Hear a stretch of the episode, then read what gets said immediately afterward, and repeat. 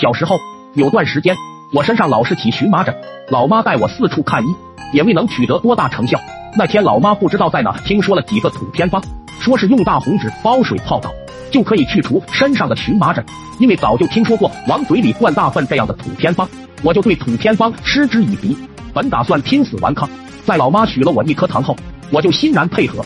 我扒光衣服，突突的坐在洗澡桶里面。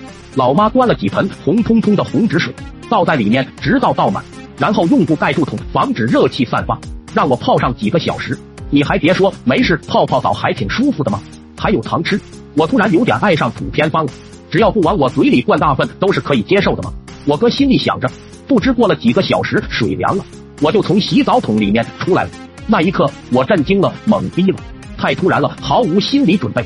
脖子以下全身被红纸水染得通红，老妈似乎也有点震惊，不过还是检查了我身上，根本没起到一点效果。由于太晚了，老妈就让我睡觉了。第二天起床，全身依然红彤彤的。要不是老妈拿棍子伺候我，我压根都不会给她面子，还是带着红彤彤的身体去了学校。一整天，老师同学都像看怪物一样看着我，别提有多刺激了。下午放学回到家，走进院子里，远远的都看见堂屋里面有个洗澡桶。心里暗自不妙，正准备转头逃走，砰的一声，院门就关上了。果然，老妈还是老妈，对我的想法了如指掌，连我想逃走都算出来了。在老妈两颗糖的利诱下，我又坐进了那个洗澡桶，几盆不知名的树叶水倒了进来，绿油油的，和上次一样。本来我以为出来时我会通体变成绿色，没想到啊，竟然变成了屎黄色。为什么会变成这样的颜色？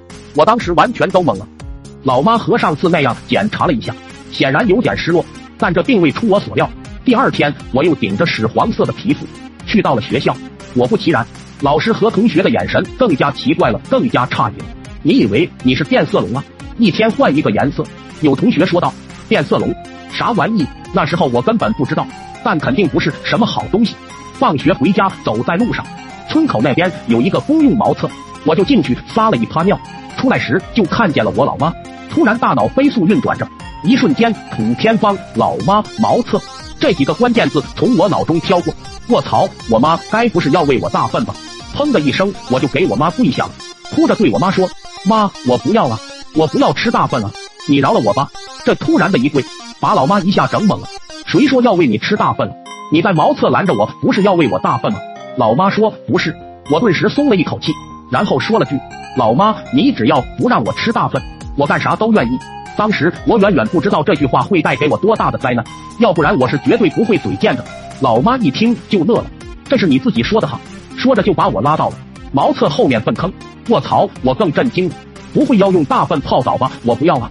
老妈看我又这样，就说不是让你跳进去，你站着站一会就好了。我说就这么简单，对，就这么简单。说完，老妈扒光了我的衣服，让我站在盖粪坑的板子上，然后用布把我围住。留了一个头在外面，点燃带来的火纸就往粪坑里面扔。那天不知道这样在粪坑上熏了多久，我只记得晚上我们连饭都没吃成，太臭了，简直臭出了一个全新的高度。晚上我不知道洗了多少遍澡，屎黄色的皮肤散发着烟熏的屎臭，压根都无法压制。第二天斗不过老妈的我，还是去上学了。只上了一节课，班上的同学基本上都吐了，一股臭味和呕吐的酸味在教室内回荡。同学们一致认为。我昨天回去肯定去粪坑游泳了，没法解释，不想解释。他们是羡慕，他们是嫉妒，他们是恨，他们羡慕我的气场，强大的气场。但凡我所到之处，老师、同学无一人不给我让路的气场。终于，老师还是承受不了我散发的强大气场，捂着鼻子对我说：“你回家吧，不要影响其他同学上课。”从那天过后，学校就一直流传着我的传说，我也有了个新的外号——熏屎人。